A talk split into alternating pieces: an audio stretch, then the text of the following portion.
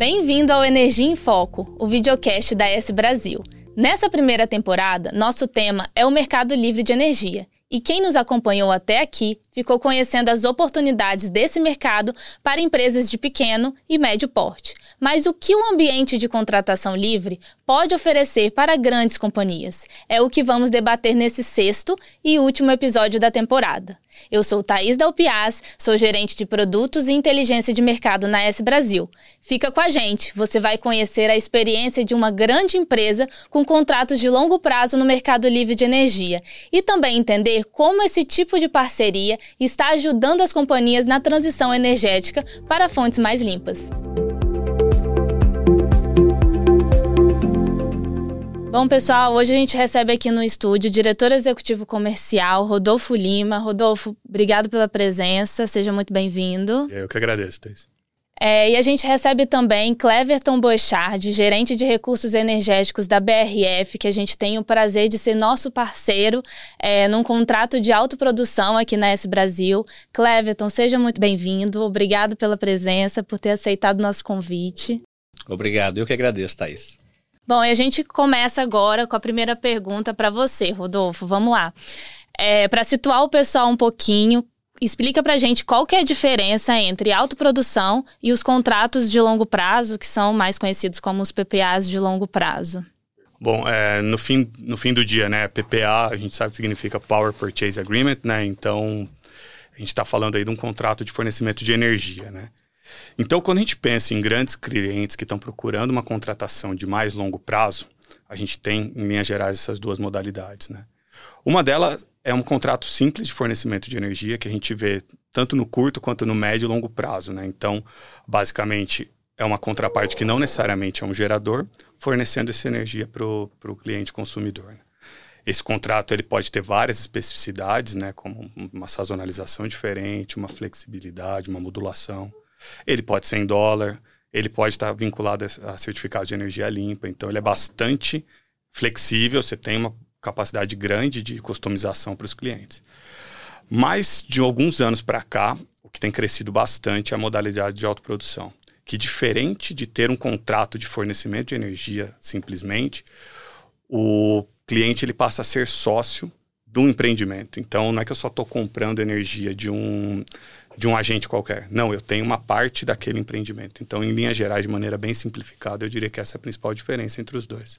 E o que, que essas modalidades, né, cada uma com as suas especificidades, se, é, torna atrativa para os clientes? Por que, que os clientes escolhem ou PPA de longo prazo ou autoprodução? É, eu acho que o PPA de longo prazo, ele por ser mais comum no, no dia a dia do setor, ele talvez ganhe um pouco de espaço pela simplicidade. Mas falando um pouco aqui de autoprodução, né? Por que os clientes nos procuram e onde a gente vê tanto benefício nisso? É, eu acho que tem uma questão, primeiro, de segurança de fornecimento. Você vai ter o parque vinculado aos seus contratos, então você tem a geração efetiva saindo do parque, isso dá uma robustez do ponto de vista do consumidor.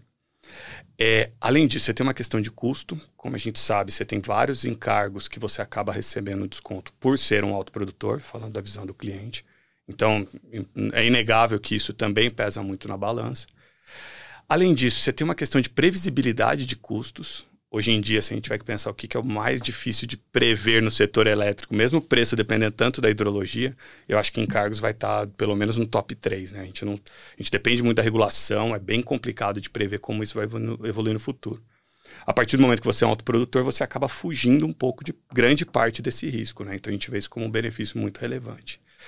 E além disso, você tem a pegada sustentável, né? O fato de ter dentro de um portfólio com uma grande empresa, um parque eólico, uma usina solar, é, conta muito é, para as metas ISD, então você tem também essa, esse viés verde, assim, que ajuda bastante. Né? E Cleverton, do lado da BRF, foram todos esses pontos citados pelo Rodolfo que fizeram a BRF procurar um contrato é, de autoprodução. E aí, na sua, na sua resposta, se você puder exemplificar um pouco e trazer informações do que, que a energia significa é, no processo produtivo da BRF. É, Thaís, é assim. Na verdade, o, o Rodolfo ele foi muito feliz. Até parece que ele, ele consegue vestir né, a, nossa, a, a nossa roupa e, e, entender como é que funciona para o nosso lado. segurança, né? A sustentabilidade de uma cadeia de fornecimento é muito importante. Ah, e já vou falar um pouquinho da nossa cadeia, vocês vão entender é, do porquê é que a gente, nós nos preocupamos tanto e tantas empresas estão começando a se preocupar cada vez mais com a questão do insumo chamado energia. Segundo, essa questão do custo. É verdade, a gente não, não consegue controlar o custo, nem na sua origem, nem os custos agregados, que foi o que o Rodolfo colocou, que são os, que são os custos de transporte, são os encargos associados, são todas ineficiências né, que o setor elétrico vai gerando e no final das contas vira custo, vira tarifa, vira encargo. E, e aí, com o passar do tempo, o que, que a BRF percebeu? É, a gente tinha duas opções né, a, a, a tomar. A primeira, ou a gente continuava passivo, e no limite fazendo PPAs que garantiria, resolveria parte do problema, como ele bem colocou, trava uma trava de preço, a, a, talvez garanta a sustentabilidade da entrega né, da, da energia contratada, mas por outro lado, essa questão de como o mercado evolui e avança é, não é suficiente. Né? Acontecem mudanças no meio do caminho que o contrato, pura e simplesmente o PPA, não dá conta de garantir. Então nós começamos, entramos nessa, assim, nesse, nessa vereda de tentar entender é, como é que a gente poderia ser mais protagonista, como é que a gente poderia, sem tomar, né, aliás, tomando o risco do negócio, mas sem aprofundar a questão de mudar o nosso business, porque a questão não é essa, né, eu não quero ser um concorrente na área de energia, eu não quero abandonar o nosso business. Ah, como é que a gente poderia, então, é, ser mais protagonista, garantir a sustentabilidade da entrega da energia e, ao mesmo tempo, garantir também a questão da escala do custo né, controlar o custo. Lembrando que a BRF é uma empresa que tem uma cadeia muito longa, muito extensa. Então a energia está em todas as etapas do nosso processo. Desde a hora que a gente incuba né, o nosso franguinho ou porquinho lá no campo, até a hora que a gente entrega o alimento na mesa do nosso consumidor final. Então, assim, a gente tem ali uma cadeia muito longa, extensa, que a energia é intensivamente demandada. Então, quando a gente olha para isso, a gente entende que não dá para desprezar a importância e o impacto da energia no custo do nosso negócio. E não só no custo, no funcionamento do nosso negócio, na operacionalização dele, seja no campo, seja na industrialização, na transformação e até mesmo na logística final, onde a gente entrega, onde a gente armazena o nosso produto. E, e por isso que nós começamos, e aí a ES entra nessa história, né? a gente começou a conversar como evoluir uma simples visão de fazer contratos bons comercialmente de PPAs de longo prazo para uma modalidade onde a gente pudesse também ter uma, assim, uma participação mais interativa. Aí nasceu a ideia, a S apresentou o conceito de autoprodução para a gente, nós estudamos durante um longo período e entendemos que fazia sentido a gente é, tentar é, entender se, se cabia no nosso modelo de negócio. E felizmente né, a, a BRF tomou essa decisão e os primeiros frutos começam a ser colhidos e a resposta parece estar sendo positiva. Além do fato que ele também mencionou que a gente se associa, a gente se conecta a um empreendimento que traz em si a energia limpa, né? Então a fonte limpa de energia e ela me garante que desde a origem até a hora que eu entrego ela uh, no meu ponto de consumo, na minha unidade de consumo, eu tô eu tô limpando a minha matriz. Então para nós é super relevante porque a BRF tem muito compromisso com, com também os protocolos de SD. E se falou nessa questão de sustentabilidade, esse ponto ele foi considerado desde o início, ele teve um peso desde o início da negociação comercial ou enfim, né, obviamente que vocês buscaram custo, como você comentou no seu, na sua resposta, mas a gente queria entender se realmente esse, essa, essa questão da sustentabilidade teve um peso grande desde o início da negociação. É engraçado, né? Essa, essa pergunta acho que ela é muito boa, porque a resposta, assim, sendo bem franco, não. Não, a gente olhou, foi uma, foi uma negociação puramente comercial, foi uma busca de uma solução é, é, para garantir a sustentabilidade da cadeia de fornecimento. Né? O apelo sustentável ele acabou vindo como um adereço, como algo, algo incremental. Porém, e essa é a parte boa, no momento em que a gente conseguiu viabilizar né, o modelo econômico de negócio do projeto, junto com a ES, é, tomou uma proporção tão grande que hoje o que mais importa é a parte do apelo sustentável, uhum. da fonte O jogo limpa. virou, né? Virou. é, é, assim, obviamente, né, a questão econômica continua sendo central e é isso, é, é, o pilar base, né, o que sustenta e que torna viável o negócio. E eu acho que todas as empresas, quando olharem, analisarem, tem que sim é, é, buscar, colocar na balança tudo que, lhe, né, que é necessário para tomar decisão. Mas hoje, assim, a gente se, hoje nós, nós, nós entendemos que nós iríamos assumir compromissos futuros, que esse projeto, já em grande parte, é a solução para esses compromissos né, que nós pretendíamos assumir. Então, se casou, né? E, e, quando houve esse casamento aí da, da necessidade com as intenções, a gente entendeu que é, eu acho que é um tema importante para se discutir desde o início. É, é, difícil desde o início por quê? Porque você não monetiza muitas vezes isso, né? Nós estamos falando do, talvez do impacto de custo intangível, né? Quanto vale você usar uma energia limpa na sua cadeia de produção? Isso talvez não tenha comercialmente um valor, não agrega na minha margem, né, de rentabilidade do, do produto que eu industrializo e que vendo alguma coisa objetivamente, mas nós sabemos que o mundo precisa abraçar esse protocolo. Todos nós somos responsáveis, né, por, por por, sustentar o planeta. E como nós atuamos numa cadeia, e aí tem muito a ver com o nosso DNA, porque é algo que nós fazemos há muitas décadas já, é tentar sustentar a nossa cadeia é, é, onde nosso produto ele é gerado, que é lá no campo. Então nós precisamos ter terra, agricultável. Nós precisamos ter um clima favorável para que a gente possa, o grão, né, o milho possa ser plantado e a soja possa virar ração, possa alimentar os nossos, nossos animais no campo. Então, nossa cadeia é complexa e longa e nós entendemos que não daria para a gente ficar à distância assistindo e ouvindo esse debate. A gente precisaria participar intensamente dele.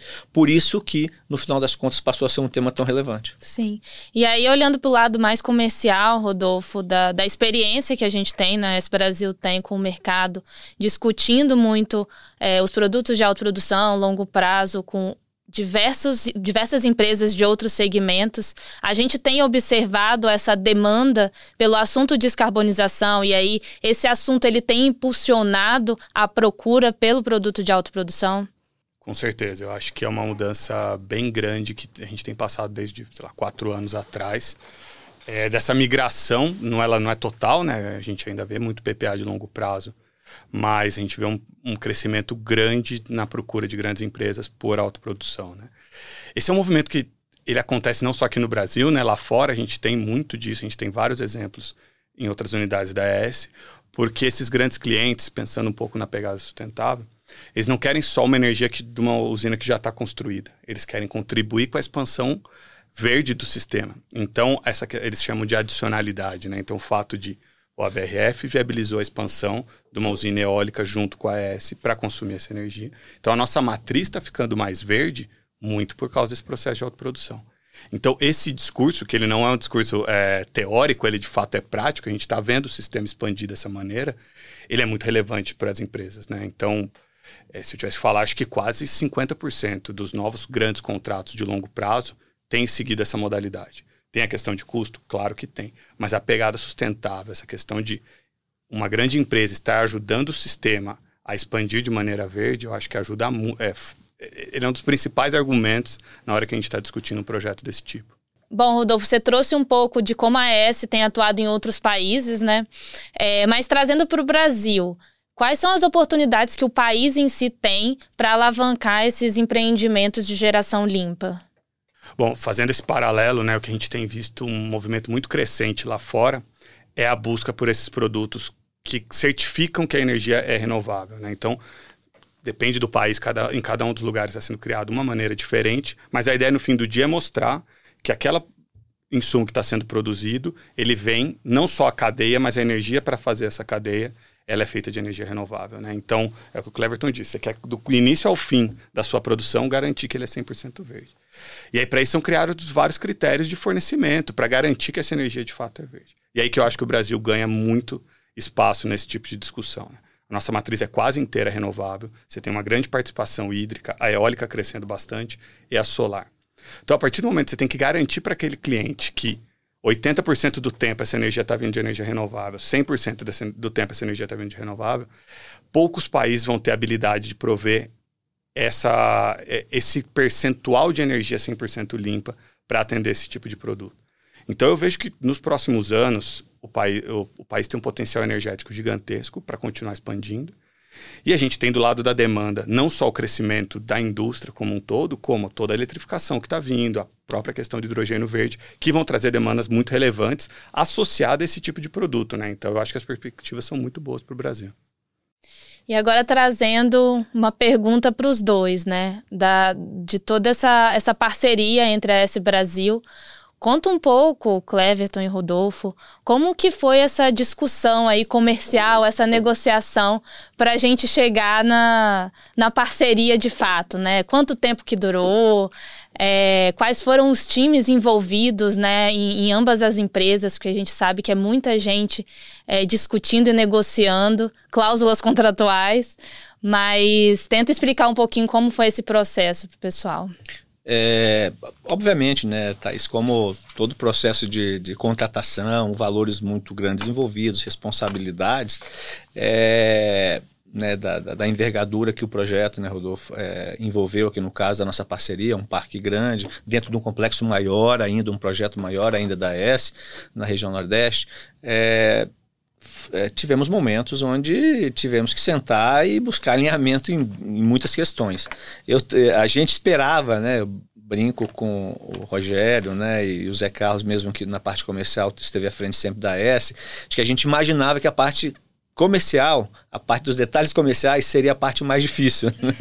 chegar Ilusão, no consenso né? de preço, chegar no né, como é que qual supermercado, qual que é a modalidade de entrega, onde vai ser, enfim, detalhes aí que o Rodolfo já colocou na mesa e que a gente imaginava que poderia ser ah, os grandes entraves aí para se chegar a um alinhamento. Mas na verdade foi muito rápido. Essa parte comercial acho que ela foi superada facilmente por um motivo muito simples. A parceria que nós fizemos com com a S, ela não vem de agora, né? ela não é recente. Né? A gente começou a ter um relacionamento comercial sadio né? com, a, com a ES há muitos anos já. Então começou é, negociando contratos mais de curto prazo, fomos prazo mais longo. Nas mesas de negociação, a ES sempre demonstrou a confiança que nós buscamos no fornecedor preferencial, que a gente busca ter, como a BRF. Né? É, então, assim, a segurança nasceu durante o caminho.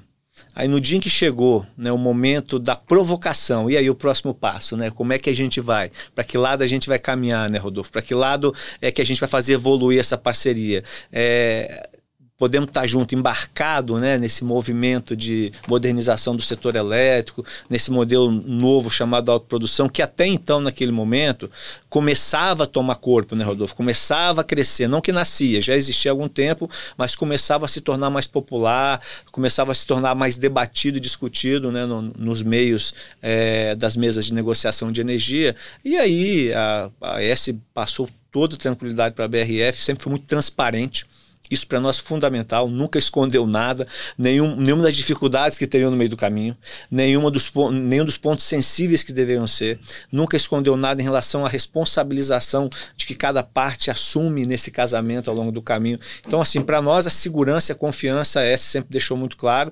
E no processo de decisão comercial da BRF, até porque existiam outras empresas participando desse, dessa tomada, vamos dizer assim, de, de, de oportunidade, né, de negociação, ah, tinha outras empresas também da envergadura da, da AES e todas elas trouxeram suas qualificações, mas a AES se sobressaiu por alguns motivos, como eu falei, a confiança foi fundamental. Agora, Obviamente, quando você vai discutir estruturação de uma sociedade, tem todos aqueles estresses que nascem, né?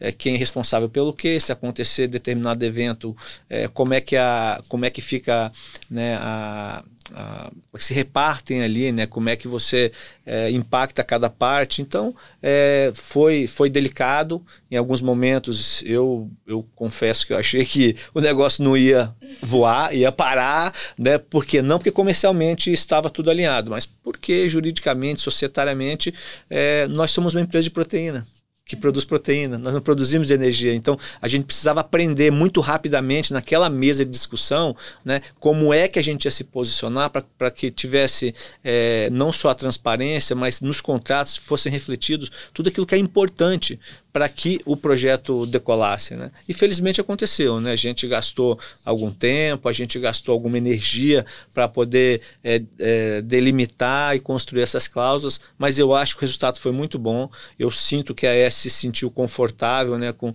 com os pleitos da BRF e vice-versa. A BRF também entendeu os pontos da AES como quem é, estaria à frente do projeto, como quem ia construir o parque, como quem vai operar o parque, ser responsável por essa parte. E para mim, eu acho que trouxe um aprendizado muito grande. No final das contas, a gente não só fez um grande negócio do ponto de vista sustentável, do ponto de vista comercial, mas também acho que nasceu aqui uma parceria que tem tudo para continuar crescendo. Bom, do lado da S, Rodolfo? Eu vou pegar um gancho que o Cleverton trouxe, que eu acho que é muito importante, e isso foi fundamental também na nossa discussão, que é a questão das culturas das, das empresas estarem alinhadas. Né? Eu acho que durante as negociações a gente viu muito da BRF alinhada com, com a S e vice-versa. Porque se, ali você está começando uma joint venture que a gente fala, mas é uma sociedade de longo prazo. A gente está falando de 15, 20 anos, onde a gente vai se ver todo mês para é discutir o que está acontecendo, como está performando o parque. Então, se você não começar com o pé direito, com tudo alinhado, como o Cleverton trouxe, isso não vai funcionar. E como que você faz isso? Como que a gente alinha tudo isso? Né? A gente tem uma equipe dentro da S, que você deve ter tido contato com vários deles, multidisciplinar. Eu diria que é quase um batalhão para trabalhando em, em prol do, do mesmo objetivo. Né? Então, é óbvio, começa com a nossa negociação comercial, a gente começa a definir as tratativas, como vai ser o contrato, onde que vai passar a energia e tal. Depois disso, você tem uma etapa onde os financeiros têm que conversar. Pô, como que vai funcionar essa sociedade? Quanto que eu vou aportar? Quanto eu vou ter de participação, assim, assado? Isso também vai bastante tempo. O modelo financeiro, para perceber o impacto do autoprodutor, não é tão trivial, então tem uma discussão entre os financeiros. Depois, é claro, passa por todas as análises de compliance dos dois lados, porque é uma sociedade, tudo, tudo isso é feito. E aí tem a discussão da governança da sociedade, que é, um, é uma etapa crítica, tem que ser, haver resiliência dos dois lados, e, e, é um processo de aprendizado. Eu concordo muito com o que o Cleverton disse. Assim, é, é um tipo de projeto que está amadurecendo no setor, você tem que ter a flexibilidade dos dois lados, todo mundo sentar e entender o que, que qual o objetivo comum que a gente quer chegar e contar com a ajuda de todos os times, né? Então, internamente a gente tem suporte de todas as áreas e claro que a gente contou muito com o suporte da BRF para fazer isso andar, senão nada disso seria possível. E do lado da BRF, Cleverton, para finalizar, né? Quais foram os benefícios frente aos concorrentes da BRF mesmo no, no segmento alimentício de vocês, de proteína, que vocês obtiveram com esse contrato de, de autoprodução? É, é para mim, talvez o ponto mais marcante, Thaís e Rodolfo, é que a BRF sempre se preocupou com alguma coisa que acontece em alguma medida, eu não sei se deliberadamente ou se inconscientemente no mercado que a gente atua, que, que muitas empresas eles assumem compromissos, mas eles não se preocupam muito como que eles vão desenvolver e atingir aqueles objetivos. Né? Na questão da sustentabilidade, a gente percebe que isso, infelizmente, no Brasil tem muito ainda. Né? Empresas que é, é, assumem a, o compromisso público né, com metas, Porém, ao invés de mergulhar e buscar né, desenvolver soluções para que se atinja, né, se desenvolva projetos em, em, direção à sua proposição, eles acabam esperando comercializar no mercado soluções secundárias, né, comprando títulos de outras empresas, certificados. E, e, a BRF sempre teve esse receio, esse medo de que, de que os compromissos que nós assumimos eles sejam genuínos. Por quê? Mais uma vez, a BRF é uma empresa que tem quase 90 anos de história.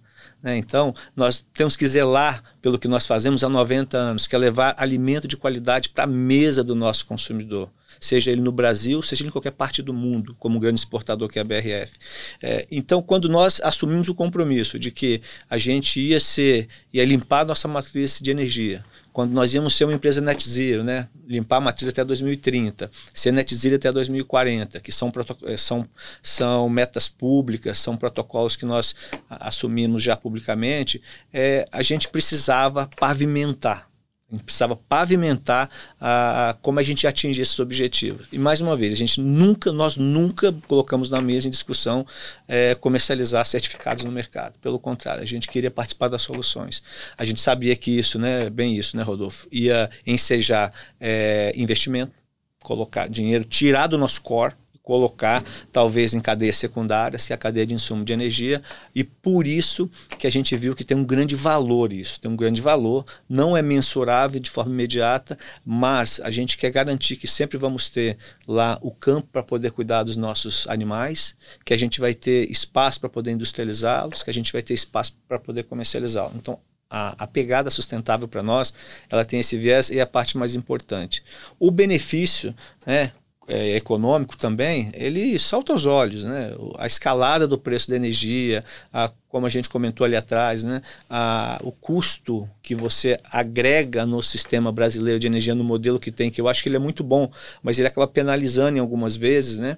Momentos de instabilidade, de volatilidade, ele acaba penalizando o consumidor. Nós sempre pagamos a conta. Então a gente imaginou que teríamos que ser um pouco mais protagonistas nisso.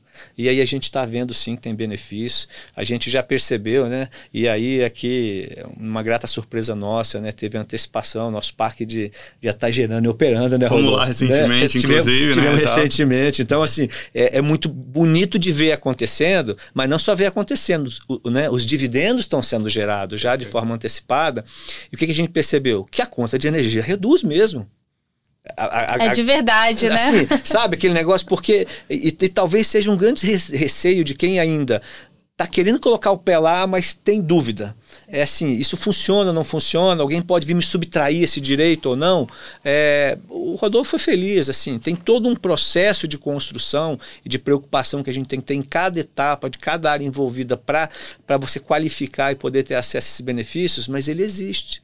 Nós já estamos hoje, obviamente, na proporção da energia que já vai sendo injetada na, nas unidades BRF diretamente né, do parque que está produzindo, lá em Cajuína, a gente já vê a redução no custo uh, dos encargos que nós pagamos, das tarifas de transmissão, né, que são, são associadas a, a, aos benefícios dos encargos. Então, a gente já percebe que o trade-off né, está sendo positivo. O retorno está vindo. Felizmente para nós até de forma antecipada, né, que o nosso contrato efetivamente começa início de 24 e nós já em 23 estamos capturando com isso. Então, a gente ganhou do lado econômico, do lado financeiro, então reduzindo o nosso custo de energia na companhia e também pavimentando, né, a construção para atingir nossas metas lá que somos signatários, que são os protocolos lá de sustentabilidade para 2030, 2040 e queremos fazer mais uma vez, né? O apelo é esse, a gente não quer parar na energia. Nós já também estamos olhando, né? E obviamente passa pela energia sempre, mas, por exemplo, nós também consumimos muito hidrogênio no nosso processo industrial.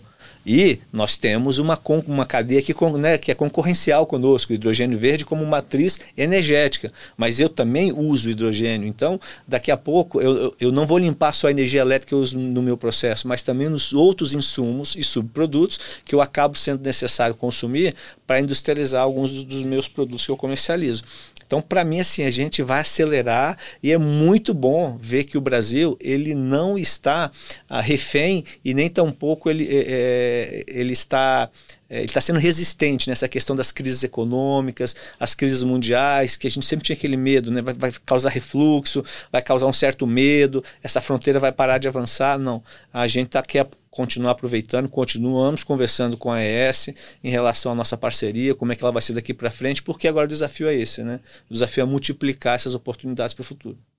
Bom, gente, obrigada. Queria agradecer pelo papo. Foi super esclarecedor trazer é, o cenário da BRF, uma grande empresa. Até então a gente falou de empresas de médio e pequeno porte, mas trazer como que uma empresa grande tem se posicionado é, nessa jornada de, de transição energética, de descarbonização e como essa parceria entre as duas empresas tem, trazendo, tem, tem trazido benefícios é, é muito bom. Obrigada por, por compartilhar toda é, esse cenário da BRF, tá, Cleverton? E obrigada por ter é, aceitado o nosso convite. Rodolfo também trazendo toda a nossa visão de comercial, experiência do cliente, desenvolvimento de produto, como que a gente vem atuando é, no mercado para atender as necessidades dos, dos nossos clientes. É, eu, que, eu que agradeço, na verdade, a oportunidade. É, talvez o receio, Thaís, Rodolfo, que muitas empresas, independente do porte, né, se é pequeno, médio, ou mesmo grandes empresas têm, é, de estudar, de querer entender um pouco nesse contexto, esse cenário, o que é esse produto de autoprodução, eu acho que vale a pena. Vale a pena investir um pouco de tempo, investir um pouco de conhecimento. É, por quê? Porque a fronteira mesmo, né, o avanço da fronteira energética necessariamente vai passar por isso. Para as empresas cada vez mais é, elas não só se preocupando indiretamente, mas se envolvendo. Se envolvendo em participar da transição energética do país e do, e do globo, né, como um todo e, e, isso né de uma forma e, a parte melhor de tudo né poder né, ter benefícios financeiros e econômicos com isso obviamente né também é uma, é um conselho né, escolher né, a contraparte, escolher o parceiro é super importante. Tem muita gente boa, voluntariosa, mas que talvez não tenha a capacidade, a competência de poder é, bancar né, um projeto dessa envergadura. Então, alguns, algumas preocupações, né? acho que deveria ser tomada aí, mas eu fico muito feliz porque a AES é um parceiro comercial, a AES hoje é um sócio, mais do que um parceiro, é um sócio, então a gente hoje nós estamos repartindo a mesma cozinha, né, né, Rodolfo? É mais ou menos isso, né, que a gente vê, não só de forma teórica, mas de forma prática. E, e assim, é sempre um prazer estar com vocês aqui. E eu acho que nós temos tudo para continuar crescendo como, como parceiros. Pô, boa. Bom, eu não tenho mais o que falar porque o Cleverton roubou tudo que eu ia falar. Não, tô brincando. mas, é, pô, eu acho que nada melhor do que ter uma empresa do tamanho da BRF reforçando tudo que a gente acredita, né? Eu acredito muito, como a AES, como o grupo, que essa é uma das melhores maneiras da gente continuar expandindo o sistema. Eu acho que tem benefício para todos os lados. Para a matriz, para a sociedade, para a empresa, para o consumidor. Então, ter um cliente do porte da BRF reforçando tudo isso que a gente acredita, para mim é extremamente gratificante. Eu queria te, te, agradecer por estar aqui. E é sempre um prazer conversar sobre esse tema. Acho que é, como você disse, né? Muitas vezes o pessoal tem um pouco de dúvida, de receio, falta um estudo. E, e eu queria encorajar, né, aproveitando o gancho do Cleverton, para as pessoas que quiserem sentar e entender conosco, procurem a S, ou a gente procura vocês, para a gente discutir melhor e explicar exatamente como funciona esse processo, porque ele, é, ele pode ser muito vantajoso para todo mundo. Muito bom, obrigada, pessoal. Valeu, obrigado.